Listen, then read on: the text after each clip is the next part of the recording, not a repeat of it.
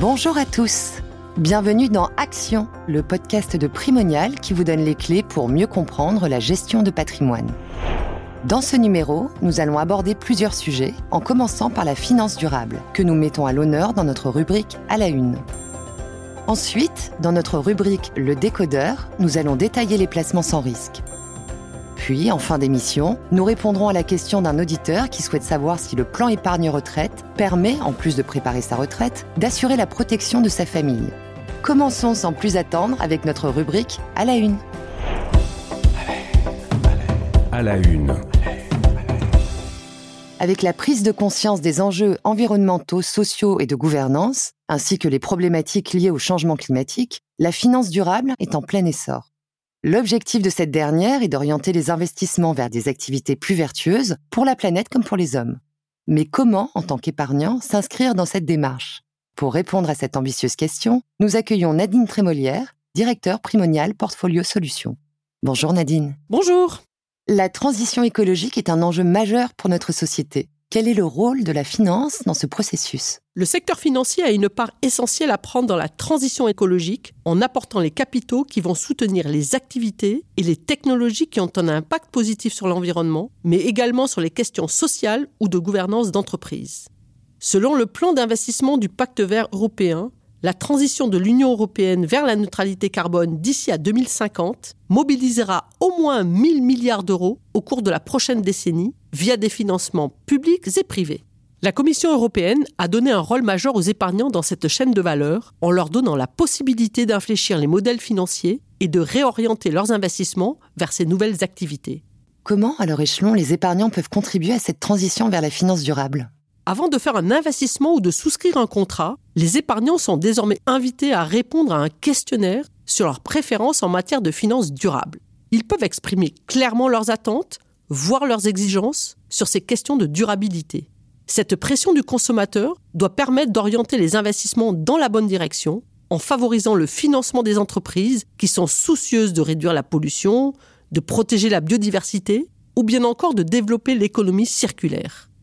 Et comment Primonial s'inscrit dans cette chaîne de valeur? Nous avons la conviction que l'on ne peut pas opposer performance et critères extra-financiers.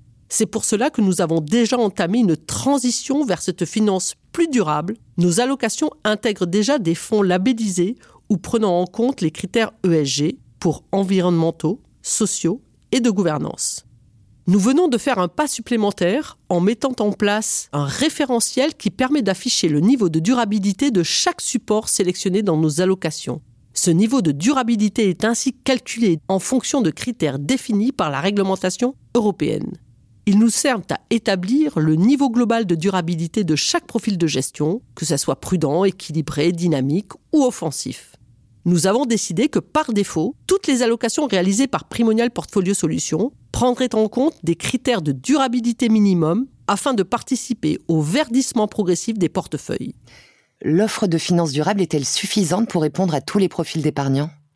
Il faut être transparent avec nos clients. Pour le moment, la réponse est non. L'offre actuelle des produits ne permet pas de répondre à tous les profils d'épargnants, et plus particulièrement à ceux qui auraient des exigences élevées en matière d'investissement durable.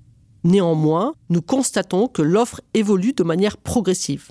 De la même manière, sur un même niveau de risque, ils peuvent faire le choix d'actifs durables. Merci Nadine pour votre analyse. Notre micro vous est grand ouvert si vous souhaitez partager avec nous de nouvelles avancées sur la finance durable. Passons maintenant à notre rubrique Le décodeur. Le décodeur. Le décodeur. Le décodeur. Le décodeur. Les Français sont très attachés à l'épargne et peu enclins à prendre des risques. Ils sont même 42% à y être totalement réfractaires, selon une étude de l'autorité des marchés financiers. Quels placements peuvent répondre à leurs attentes Et quel rendement en attendre? Pour répondre à ces questions, nous accueillons Manon Driguet, conseillère en gestion de patrimoine chez Primonial Gestion Privée. Bonjour Manon. Bonjour. Quels sont les placements sans risque? Pour commencer, il faut déjà préciser ce que l'on entend par un placement sans risque. L'absence de risque au total n'existe pas. On parle donc d'un placement qui limite au maximum les risques de perte en capital, de liquidité ou encore les risques de change. Je vais donc vous parler de quelques exemples de placements. Merci pour ces précisions. Et si l'on commençait par le plus connu des placements sans risque, le livret A Le livret A fait partie de ce que l'on nomme l'épargne réglementée, c'est-à-dire que les conditions de dépôt et de rémunération sont fixées par l'État. La totalité des sommes déposées est garantie par l'État. Le livret de développement durable et solidaire, qu'on appelle aussi le LDDS, et le livret d'épargne populaire, le LEP, font eux aussi partie de l'épargne réglementée. Tous ces produits disposent d'une garantie totale du capital, et ce, à tout moment, et d'une excellente liquidité. L'épargne peut être récupérée immédiatement et à tout moment. Le livret A bénéficie d'un taux de rendement de 3% par an, au moins jusqu'en janvier 2025. Il est exonéré d'impôts sur le revenu et de prélèvements sociaux. Cependant, le livret A est limité par un plafond fixé à 22 950 euros hors intérêt. Existe-t-il d'autres livrets qui proposent des rendements ou des plafonds plus élevés? Tout à fait. Il s'agit des livrets d'épargne non réglementés proposés par des banques qui déterminent les taux de rémunération. Sur ce type de produit, les rémunérations peuvent paraître plus attractives que le livret A, mais cela peut être une offre promotionnelle et donc temporaire. De plus, les gains sont soumis au prélèvement forfaitaire unique, soit un prélèvement de 30% sur les intérêts. L'assurance vie peut aussi répondre aux attentes des épargnants qui privilégient les investissements sans risque? L'assurance vie offre une diversité d'actifs, au travers des unités de compte notamment, qui permettent de s'adapter à la majorité des profils d'investisseurs, mais seuls les supports en euros sont ceux qui offrent le niveau de risque le plus faible, puisqu'ils sont garantis par les compagnies d'assurance. En 2022, le rendement moyen des fonds en euros s'est établi à 1,91%, mais il devrait probablement être en hausse cette année. Dans l'assurance vie, d'autres placements peuvent offrir une garantie du capital? Certains produits structurés répondent à cette caractéristique. Pour rappel, ce placement combine plusieurs actifs financiers, tels que des obligations, des actions, un indice. Ces produits assurent une visibilité car le mécanisme de fonctionnement, la durée de vie, le niveau de protection du capital, le rendement est établi à l'avance en fonction de différents scénarios de marché. Chaque produit est unique, les épargnants peuvent ainsi choisir leur niveau de risque et de rendement en fonction de leur profil d'investisseur. Ainsi, on peut trouver des produits structurés qui proposent une protection totale du capital, mais uniquement à l'échéance de l'investissement. Mais ils restent exposés à un défaut de l'émetteur, c'est-à-dire que si la banque garante du capital fait faillite, l'épargnant peut perdre son investissement. De la même façon, une sortie anticipée comme un rachat, un arbitrage, peut entraîner une perte en capital pour l'investisseur. Manon, toujours dans l'assurance vie, d'autres placements présentent un niveau de risque modéré? Contrairement aux fonds en euros, les unités de compte présentent un risque de perte en capital. Cependant, le niveau de risque varie fortement d'une unité de compte à l'autre. Les unités de compte immobilières, les SCPI, les SCI ou encore les OPCI permettent de profiter de la constance de la pierre. Bien qu'exposés à des cycles, ces actifs offrent une bonne stabilité sur le long terme. Les obligations, notamment les obligations émises par les États, à forte solidité financière, sont considérées comme étant à faible risque. Le fait de vendre des obligations avant leur échéance vous expose aussi à des risques de perte en raison de la variation des taux ou à des risques de liquidité. Manon, avez-vous un dernier conseil à adresser à nos auditeurs? Même en ayant un profil prudent, la diversification de vos placements est importante. Compter uniquement sur le livret A ou sur le fonds en euros pour développer votre patrimoine n'est pas suffisant. Le rendement va de pair avec une certaine prise de risque et il sera nécessaire de diversifier votre épargne sur des actifs un peu plus risqués. Toutefois, en ayant un horizon de placement long et en faisant des investissements progressifs par exemple, vous serez moins exposé aux fluctuations de marché. Pour mettre en place la bonne stratégie de diversification de vos investissements, tout en respectant votre sensibilité au risque, faites-vous accompagner par un conseiller en gestion de patrimoine. Merci Manon. Maintenant, nous donnons la parole à nos auditeurs. Parlons épargne. Parlons épargne. Nous avons reçu la question de Sébastien, 33 ans, qui vient de souscrire un plan épargne retraite. Dans le mail qu'il nous a envoyé, il explique maîtriser des éléments clés de ce placement, comme la déductibilité des versements pour alléger sa note fiscale. Mais il y a un point sur lequel il s'interroge. Le PER offre-t-il des garanties de protection pour ses proches et tout particulièrement son épouse?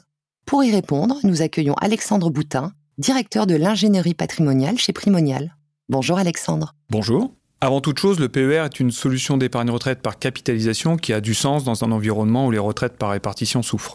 Le PER semble avoir rencontré son public, notamment le PER individuel, le plan d'épargne retraite individuel, qui est le seul PER qui peut être choisi par l'épargnant. A contrario, le PER-ECO ou le PER obligatoire, le PEROB, eux sont mis en place par l'employeur.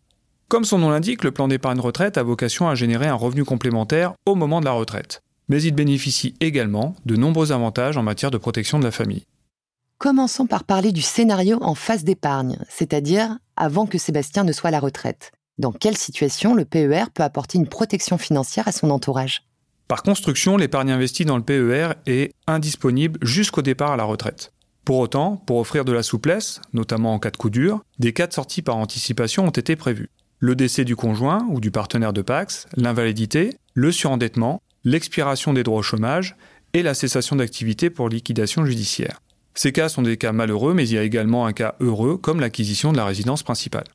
En cas de décès précoce du souscripteur, le PER peut également apporter une sécurité financière aux proches? C'est effectivement le cas pour le PER et notamment le PER Assurance. Ce dernier est une solution hybride entre l'épargne retraite et l'assurance vie en cas de décès.